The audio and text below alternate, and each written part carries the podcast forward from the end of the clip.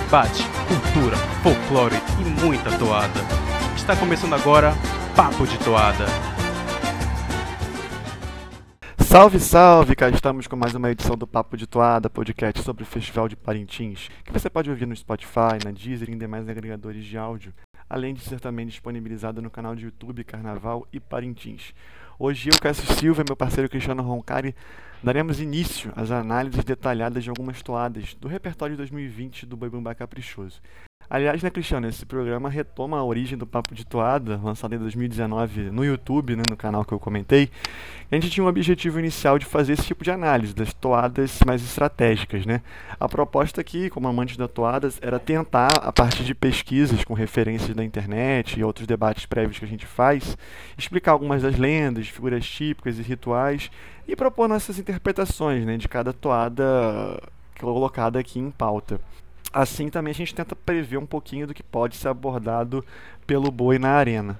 Então, após a gente fazer essa série no pré-festival de 2019, a gente expandiu esse propósito do Papo de Toada de modo a abordar outros assuntos relacionados ao festival, mas sempre com o intuito de divulgar a cultura de Parintins, essa arte que a gente tanto aprecia, né? A gente sabe que a gente está longe de ser dono da verdade, conhece as nossas limitações aqui dentro das pesquisas que a internet oferece, mas quer propor conteúdo para que cada um também possa fazer suas próprias pesquisas e reflexões. A gente sabe que o conselho e o, os compositores têm as suas ideias, é, as suas próprias concepções, mas aqui a gente traz o que a gente consegue identificar das pesquisas e a nossa própria interpretação da toada, né? Afinal, é por isso que a arte acho que tanto encanta, né? Ela não tem uma verdade concreta, cada um tem sua própria leitura, tem sua própria interpretação a partir da sua vivência e dos seus conhecimentos. Assim, a gente também convida todo mundo a interagir, seja discordando, seja completando o que a gente coloca aqui nos comentários do YouTube ou nas redes sociais que agora o Papo de Toada possui, como Twitter e Facebook, já que o intuito é esse mesmo, é enriquecer as discussões e as análises. Né? Em 2019, aliás, é, a gente teve a honra de receber as réplicas e complementos de alguns compositores, como Giovanni Bastos, falou muito comigo, o Guto Kawakami, enfim, é, o próprio Ronaldo Barbosa Júnior.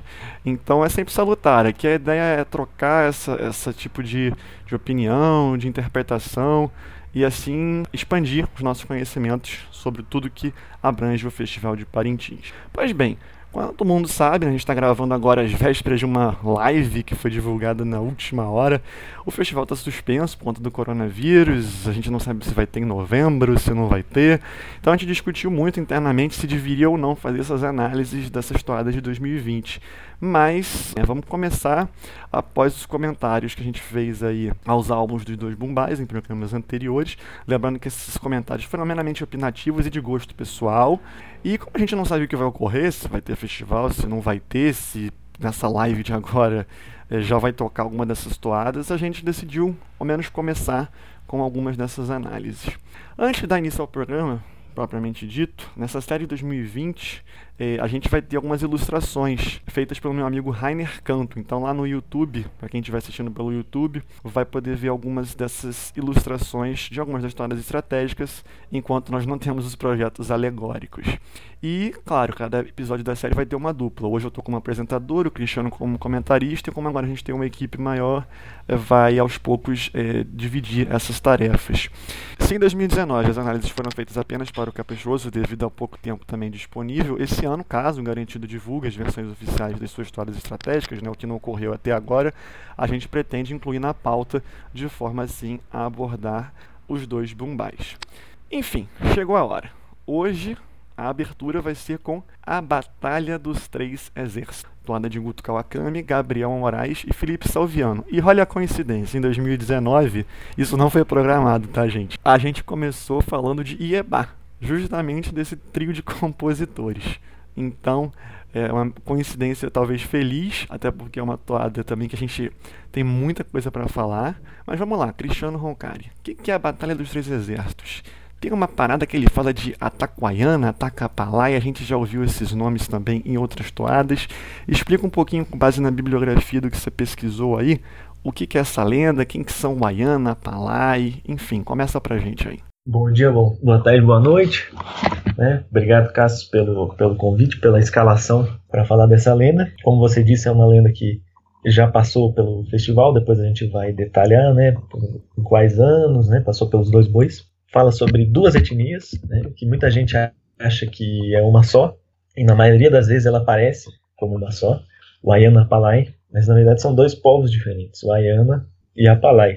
Eles habitam o, o norte do Pará, na Amazônia Legal, né, no Brasil, e também estão presentes na, na Guiana Francesa e no Suriname. Então eles estão nessa fronteira do Brasil com esses dois países. Inclusive eles estão mais na, na Guiana e no Suriname do que no Brasil. Eles é, habitam a, é, próximo do Rio Paru de Leste, no Pará. São duas etnias que, é, apesar de muitos antropólogos colocarem como um povo só, eles reivindicam duas culturas diferentes, dois povos diferentes. Apesar da proximidade e de vários hábitos em comum. Essa narrativa que o Caprichoso traz de novo em 2020, ela diz respeito a Tulupere, um monstro predador que está na, na cosmologia desses dois povos. A história começa, né? A narrativa começa quando alguns índios da etnia Wayana invadem um, um lugar restrito aos primeiros homens, às divindades da, da etnia, e roubam o cipó de fogo, que é um objeto sagrado e que só pode ser visto pelos, pela, pelo panteão Wayana Apalai. E eles jogam esse, esse cipó de fogo no rio, causam uma mortandade geral dos peixes, causam fome na aldeia, e, e o pajé, ao saber disso, bate o cajado no chão e, e lança uma maldição à comunidade. E dessa travessura aí, né, desse grupo, surge a Tuluperi, Sujeto Perê, uma cobra gigante que habita um, um igarapé que divide as duas aldeias, divide a aldeia Waiana e a aldeia Apalai. E ela começa a impedir o, o, o trânsito, né, a, esse, esse trajeto entre as duas aldeias, que era um trajeto muito importante, porque as duas etnias já, já conviviam muito, já eram muito próximas, inclusive nos casamentos. Os casamentos intertribais eram sempre cruzados. Né? Uma mulher Waiana e um homem apalai ou vice-versa. Então isso começa a prejudicar o convívio, né, o cotidiano né, dessas etnias, porque a, a Tulupere é um, é, é um monstro que um monstro canibal. Sempre que uma canoa entra no rio, uma arara avisa a Tulupere que estão querendo navegar o igarapé, ela ela derruba a canoa, ela vira a canoa e come quem está navegando. Okay? é um monstro canibal, uma predadora, como na cosmologia Ayana Palai, o mundo é dividido entre predadores e não predadores. Fala assim, batalha dos três exércitos, um dos exércitos é o da Tulupere. Também tem vários predadores como ela, como por exemplo uma onça de duas cabeças. A partir disso, a partir dessa devastação que a Tulupere começa a causar, os Apalai começam a ficar desconfiados que os Wayana estão matando quem, quem, quer, quem quer atravessar para o outro lado, né? porque não tem a explicação do que está acontecendo, isso aí que começa a causar discórdia entre duas etnias irmãs, né? duas etnias que vivem tão próximo. E aí os Wayana é, chegam à conclusão que precisam matar Tuluperi, precisam ir para a guerra. Os Apalai ficam sabendo, aí existe um talvez uma diferença de pesquisa, não sei, mas na toada se fala o título da toada é Batalha dos Três Exércitos, seriam Ayana, Palai e o Exército da Tuluperi. Mas nas nossas pesquisas, na, nas nossas fontes que a gente encontrou, a Palai não luta contra Tulupere. Quem luta contra Tulupere são os Wayana, com, é, com a ajuda do Pajé, do Tuxaua, eles conseguem vencer a Tulupere. E a importância dessa, dessa lenda, dessa narrativa, é explicar o grafismo, explicar o grafismo que está nas cestarias, em vários desenhos que tanto a Ayana quanto a Palai fazem. Inclusive a forma como a batalha se deu explica a, a diferença de características entre os dois trançados. Né? É, dizem que essa, esses grafismos são baseados na pele da Tuliperi, uma pele rubro-negra, né? Pro, pro Igor e pro Cássio aí, flamenguistas, uma cobra do gosto deles aí, ela é, é rubro-negra e a partir disso, a partir da pele da Tuluperi, eles incorporaram como grafismos que caracterizam essas duas etnias. a questão é que a, a Wayana, a questão é que os Wayana batalharam de fato para Tuluperi, viram ela dos dois lados, então eles têm um trançado, um, um repertório de trançados maior. Eles têm maior, mais variações de desenhos. Enquanto os Apalai, que só chegaram depois e viram a Tuluperi morta, eles só viram a Tuluperi do lado do Igarapé, em que a sua aldeia estava. Eles só viram a Tuluperi de um lado, mas ela já estava morta, então eles puderam vê-la por mais tempo. E isso explica porque os Apalai têm uma técnica mais avançada de trançado. Eles têm um trançado mais detalhista. Eles puderam estudar por mais tempo a pele, os desenhos, as, a textura, enfim, toda a pele da, da Tuluperê, enquanto os Wayana estavam na guerra e não puderam é, gastar muito tempo em, em ver detalhes.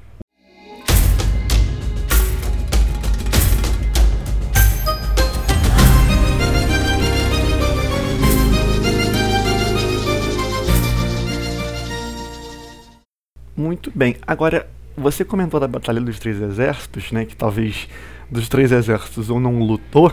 E a gente vai falar talvez isso um pouquinho mais à frente, mas a gente sempre tem que lembrar o seguinte, né? Os compositores, e eu acho isso muito legal, eles adaptam algumas coisas às suas próprias leituras, né?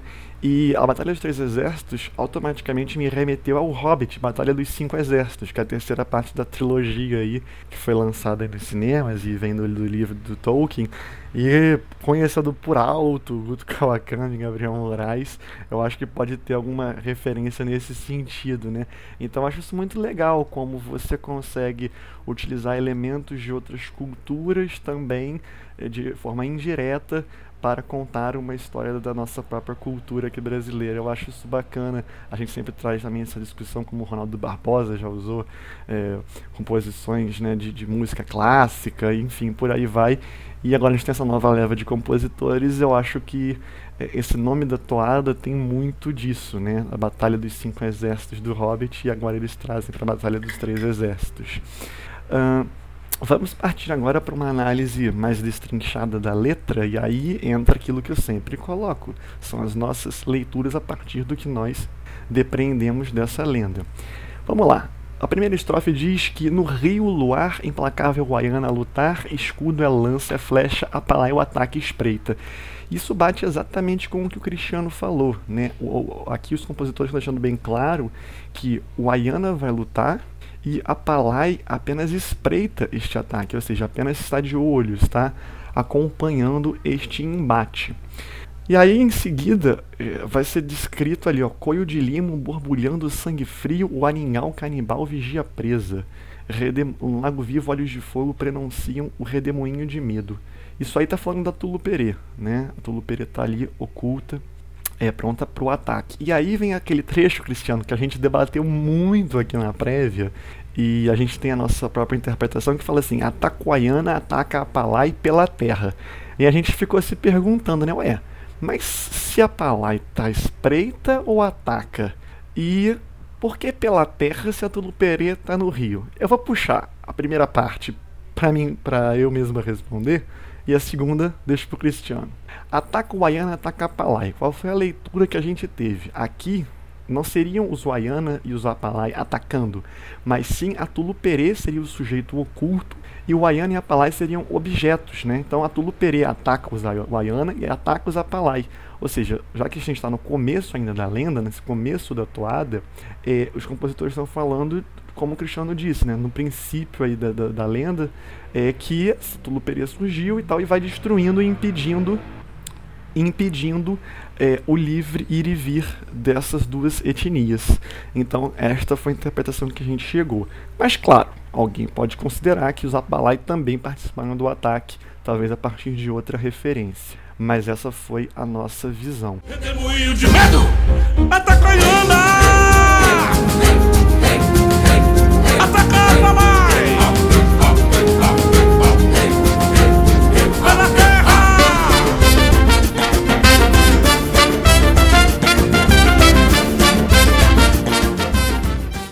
Agora, por que pela Terra, Cristiane? E o que, que isso tanto tem a ver com o Caprichoso 2020? Então, foi um grande nó na nossa cabeça esse pela Terra, já que é um confronto aquático, né? E a gente chegou à conclusão que era um sujeito oculto, então a Tulupere que estava atacando e ela não poderia atacar pela terra. Mas aí a gente lembrou, né, do tema do caprichoso, terra, nosso corpo, nosso espírito, e percebeu que essa lenda nada mais é do que um, um confronto por território, né? um conflito de terra. E a, Tulupere quer dominar a terra, que é, já estabeleceu que o Igarapé é dela, que ninguém pode passar ali, enquanto os Vaiana e, e os Apalai estão querendo viver.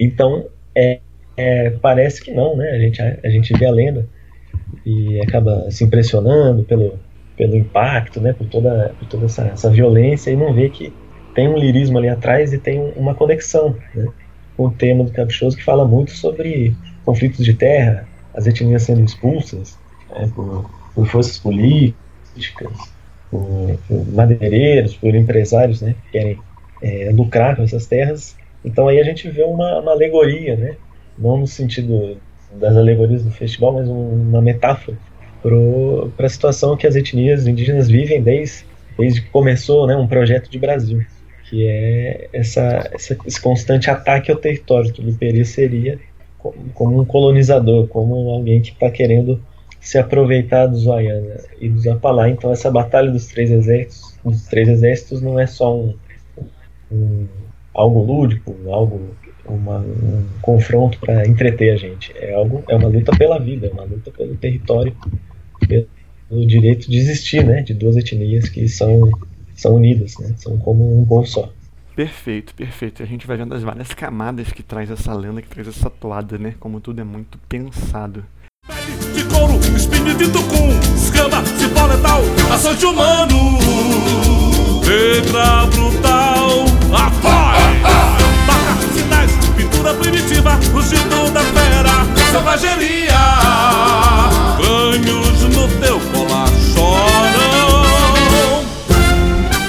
E aí, Cristiano, vou passar para você também. Depois tem uma série de citações, eh, de descrições de pele de couro, espinho de tucum. Explica um pouquinho pra gente. Já tem uma parte que fala de negra também. Quem que seria essa, essa negra? Por que negra? É... Enfim, todo esse, esse trecho que vai entre pele de couro até ali os crânios no teu colar, ou seja, é uma figura muito, acho que os compositores tentam assim deixar bem claro algumas imagens, né? Uma toada bem é, que projeta imagens na cabeça de quem está ouvindo. Acho isso muito bacana. O que que você traz desse trecho para a gente? Então, esses versos eles vão começar a descrever a Tulupere de forma mais detalhada, né? Para a gente começar a enxergar essa batalha, enxergar com quem eles estão lutando. Então, a pele é de couro, o espinho de tucum. Tucum é, um, é uma palmeira né? que tem um espinho muito afiado, tem uma série de espinhos, né? parece um ouriço. Então, escamas cipó letal. Aí a gente vê o cipó de fogo. Ela se apropriou do cipó de fogo, que lá atrás originou, originou ela, é uma das suas armas. Era, era, uma, era a principal arma Wayana Palai, e agora virou a arma dela. Açoite humano, porque ela, o objetivo dela é matar, é comer, ela se alimenta de carne humana. Negra, como eu disse, ela é uma, é uma tem a pele rubro-negra, vermelho e preto, mas como, como é o caprichoso que a gente está falando, não dava para falar de vermelho, não dava para falar de rubro. Então, fala aqui que é uma cobra negra, né? uma criatura negra. E ela realmente é negra com manchas é, vermelhas. Brutal, atroz, escrevendo aí, a, como ela ataca, marca, sinais, pintura primitiva, que seria a, as suas manchas, né? os detalhes da, da sua pele, que mais tarde é, inspirariam os grafismos. E vem Rugido da Fera, Selvageria, como eu disse, é, a Tulupere não ataca sozinha, ela tem um, um, exército também, várias criaturas, principalmente onças. Né? Então compõe esse cenário, esse, esse exército, que intimida também pelo, pelo, pelo som, né? não só pelo ataque, não só pelo tamanho. Vem crânios no teu colar choram, é, fechando esses, esse parágrafo, né, de, essa estrofe de, de descrição, como ela, ela vem matando há um tempo, ela vem acumulando crânios. Então, gente, crânios no teu colar choram é, significa o luto dos Vaiana e dos Apalai, que vão sendo, têm suas vidas ceifadas durante essa, esse ataque da Tuluperi, durante esse período que ela reina nesse Igarapé. Perfeito. E aí ele vai continuar falando que o voo do arauto, se ela calafrio, vai falar de novo do grafismo ilumina o corpo, a, a peçonha corrói, e aí tem duas cabeças que vão te devorar. Ou seja, continua a descrição desse exército de Tuluperê até chegar na parte do Levanta Wayana, que vai ser o contra-ataque, talvez, dos Wayana contra Tuluperê. O voo do arauto sela calafrio O grafismo ilumina, o corpo é fogo que arde, peçonha corrói Duas cabeças vão te devorar Cristiano, antes de falar aí dos Wayana, quem é esse arauto? Quem pode ser? E por que duas cabeças? Então, né, nesses trechos a gente não tem certeza né, do, do arauto. Foi uma dúvida, também foi na nossa, na nossa pesquisa. A gente primeiro pensou na, nas figuras que apareciam em toadas anteriores, né, Carauará, Ayari, seria o Pajé, o Tuxal. Mas como aqui ainda não, a gente não está falando do, do contra-ataque, a gente ainda está falando do ataque da Tuduperê, a gente acredita que o voo do Arauto seria a Arara, né? A Arara que eu falei lá atrás que avisa Tuduperê quando ela tem que sair do esconderijo e atacar. Né? É, até porque o Arauto é aquele que é, por meio de um aviso, né, vai publicar uma notícia, vai divulgar, né? Isso que significa um arauto, né? Então tá, tá bem encaixado com esse sentido. Sim, aí Arara é, anuncia para tudo Perê que é hora de atacar. E isso gera o calafrio, gera o medo nas aldeias, elas sabem que vai começar o ataque. Então o ataque começa e as duas cabeças vão te devorar. É sobre um jaguar, né? A onça bicéfala, né? Tem duas cabeças para também canibalizar as, as etnias, né? E é bem sugestivo que ela tenha duas cabeças, porque são duas etnias vizinhas que estão cada uma em uma margem do igarapé. Então essa onça ela tem essa facilidade de, de uma cabeça para atacar cada etnia. Os tambores de guerra vão tocar. Toca o tambor, toca o tambor. As cigarras armadas avançam. Fortunas de pedra no ar, de uma ferida feroz. Os filhos de Cuyuri, os filhos de Cuyuri. Na luta cruzada, no tribunal das águas. Os Waianas se levantam e aí vamos pra guerra, né? Os tambores de guerra vão tocar e a, a toada ela muda muito, é muito interessante também a proposta melódica, né? Porque até então ela vem descrevendo, aí de repente levanta o Waiana, e aí os tambores de guerra. E você percebe que muda toda a estrutura melódica da toada, começa a ficar um negócio até mais pancada, digamos assim.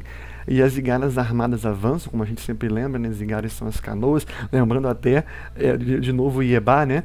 A Igara Serpente, que eu lembro que foi a nossa uma das análises que a gente fez, né, em 2019, e aqui de novo o Gabriel, o Felipe e o Guto se valem de Igaras armadas na descrição de um trechinho da toada.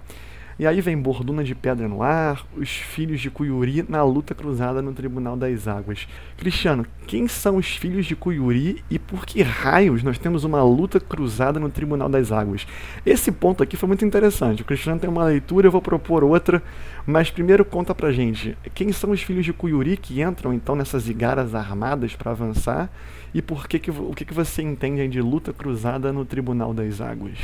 Então, Cuyuri é um ser da mitologia, né, da, da, da cosmogonia waiana, que seria um herói criador.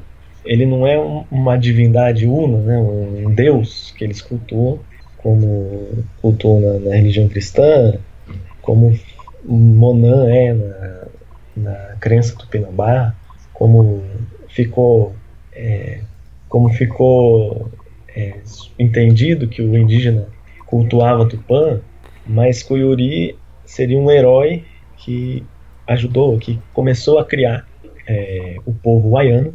É, ele é uma divindade, ele não foi um ser que existiu como a Juricaba, como o Maruaga, mas ele é um ser mitológico que acaba é, significando para o Wayana um símbolo de luta. Né? O Yuri acaba sendo um adjetivo também para guerreiros, para alguém que tem uma coragem é, sobre-humana. Então, esses seriam os filhos de Koyuri que estão indo para a guerra. E aí a gente tem na luta cruzada no Tribunal das Águas. é, chega a hora da, da sentença, né? Tribunal das Águas, porque essa batalha é travada na água, é travada no, no Igarapé, no rio, que é de fundamental importância para a maioria dos povos amazônicos, né? Mas para os Waiana especialmente, que dependem desse rio para se relacionar e, e para viver, né? Para fazer a vida girar.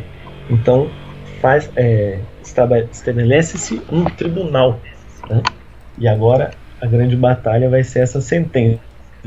Essa é uma, uma interpretação mais óbvia, né? Uma interpretação. É, essa é uma interpretação mais óbvia, né? Mas aí, pesquisando, né? O Cassius botou uma pulga na nossa orelha, né, cara? Pois é, rapaz. É assim, a pesquisa é simples, gente. Eu simplesmente vou no Google e jogo. Tribunal das Águas, né? Eu falei, da onde os meninos tiraram isso? E aí eu descobri que existe o Tribunal das Águas de Valência, que é uma a mais antiga instituição de justiça democrática na Europa, que tem origem no Califado de Córdoba, ou seja, tem uma tradição islâmica. Eu acho que assim, a interpretação que o Cristiano traz, ela é, claro, dentro da lenda, ela é a mais adequada. Porém, eu consigo enxergar aqui que há uma referência. Coincidência? Não sei. Mas acho que não. Indireta, a mais uma vez, inclusão de outras culturas, ou melhor, de uma outra parte da história, um outro lado que os compositores propõem para explicar um pedaço da nossa lenda aqui amazônica. E quando fala de luta cruzada, vamos lembrar justamente da época das cruzadas, que nós estamos falando aqui de califado, de princípios da Europa. Então, é, eu acho que esse Tribunal das Águas tem essa, essa, explicação dentro da lenda que o Cristiano coloca, mas ele tem essa referência é, para o Tribunal das Águas de Valência, devido a essa luta cruzada já que foi também durante a Batalha das Cruzadas, né, o período das Cruzadas que nós tivemos na nossa, da nossa não, da história europeia e árabe.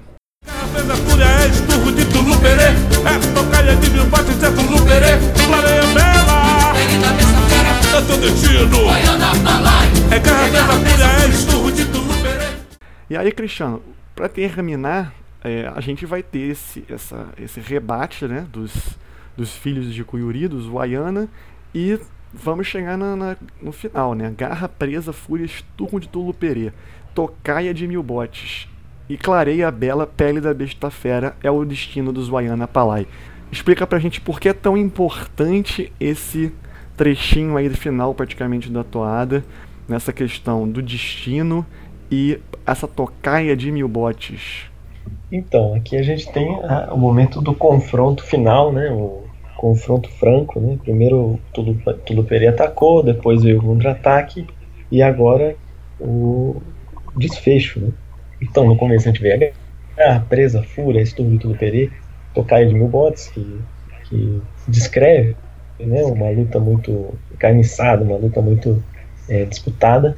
E aí vem a, a, parte que eu acho que é fundamental nesse refrão, né? Esse, esse, essa estrofe que serve de refrão, clareia a bela pele da besta fera, né, que evoca o grafismo, que é, acho que é a grande, o grande fundamento que aparece com essa toada, e é teu destino, Ayana Palai. A primeira interpretação que a gente pode ter é que o destino é a luta, é a guerra.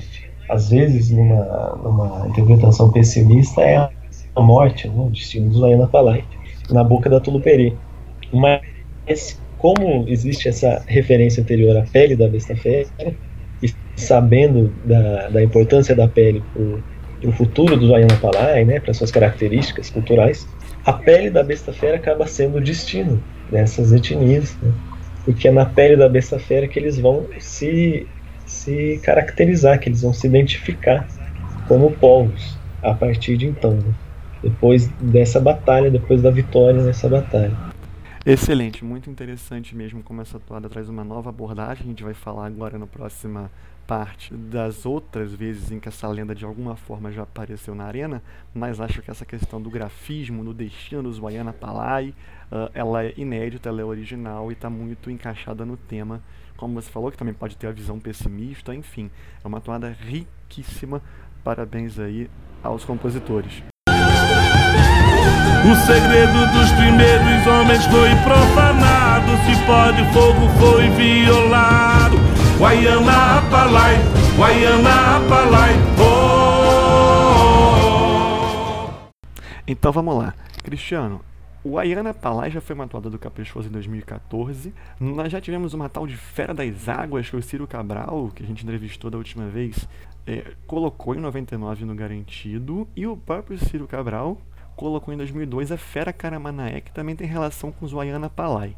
A gente já sabe que a grande diferença aqui da, da toada de 2020 para essas três talvez seja essa questão do grafismo, mas o que, que você pode comentar? Vamos falar primeiro do Ayana Palai, que é a toada mais recente, talvez o, o ouvinte tenha, tenha mais na memória.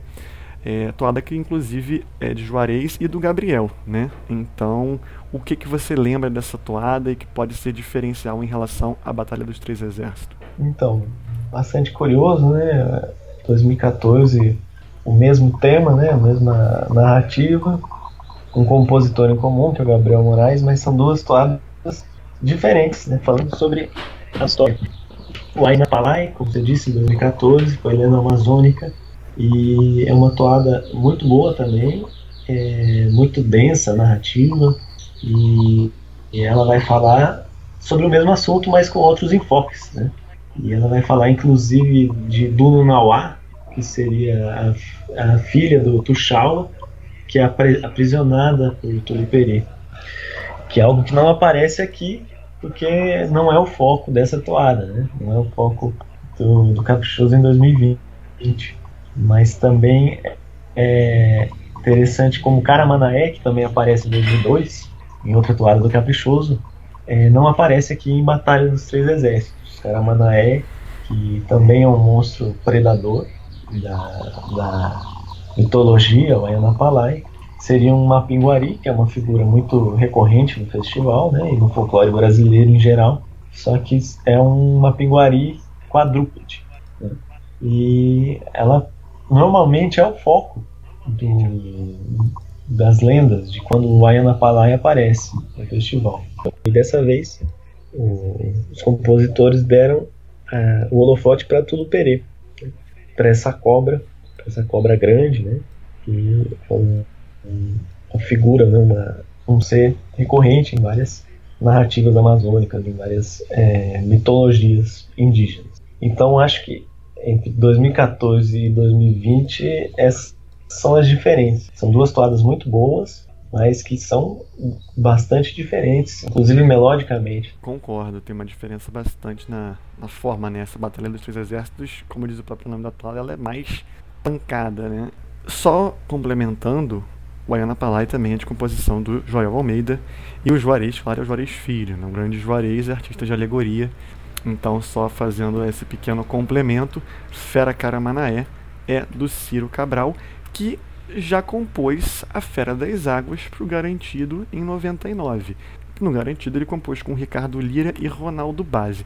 Cristiano, Fera das Águas também reapareceu mais recentemente no Garantido, mas com uma outra um outro viés, né? Aproveitaram a toada para um outro viés. O que, que você pode contar pra gente?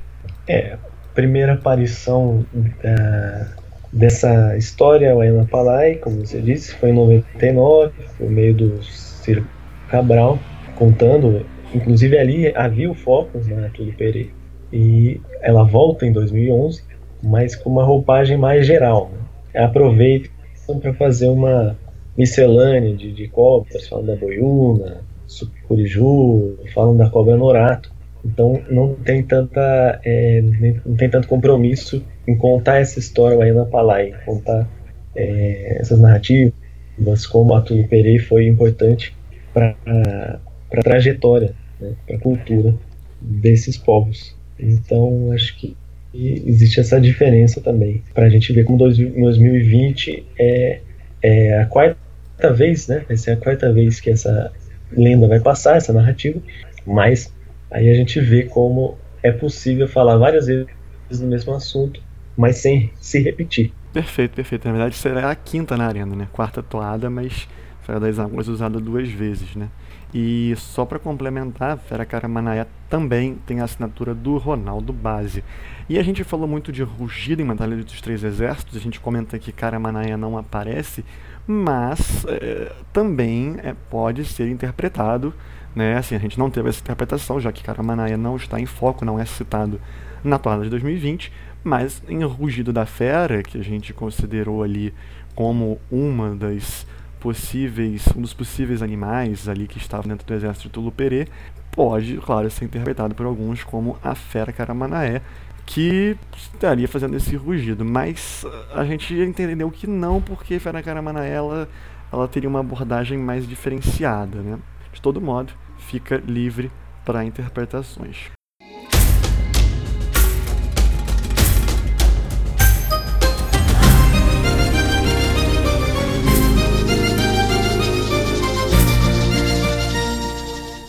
Toada muito boa, toada muito rica, história muito rica. E assim a gente vai chegando ao fim. Muito obrigado, Cristiano. Agradeço a todos que nos escutaram até aqui. E se a gente esqueceu de algum ponto, se você tem uma outra leitura de algum verso da própria lenda que você já encontrou aí em suas pesquisas, compartilhe com a gente. Além disso, a gente quer saber, você gostou desse tipo de conteúdo? Acho que a gente tem que continuar com essas análises da história de 2020 ou melhor aguardar mais um pouco? Conta pra gente aí através das redes sociais, no Twitter, arroba Papo de Toada, no facebook.com barra Papo de Toada, ou no vídeo disponibilizado lá no canal Carnaval e Parintins. Cristiano, muito obrigado. Valeu, Cássio, pelo convite. Obrigado a todos os ouvintes. Obrigado aos compositores por proporcionarem que a gente falasse sobre essa mitologia indígena, falasse sobre Boi Bumbá. E até a próxima. O Papo de Toada fica por aqui e até a próxima.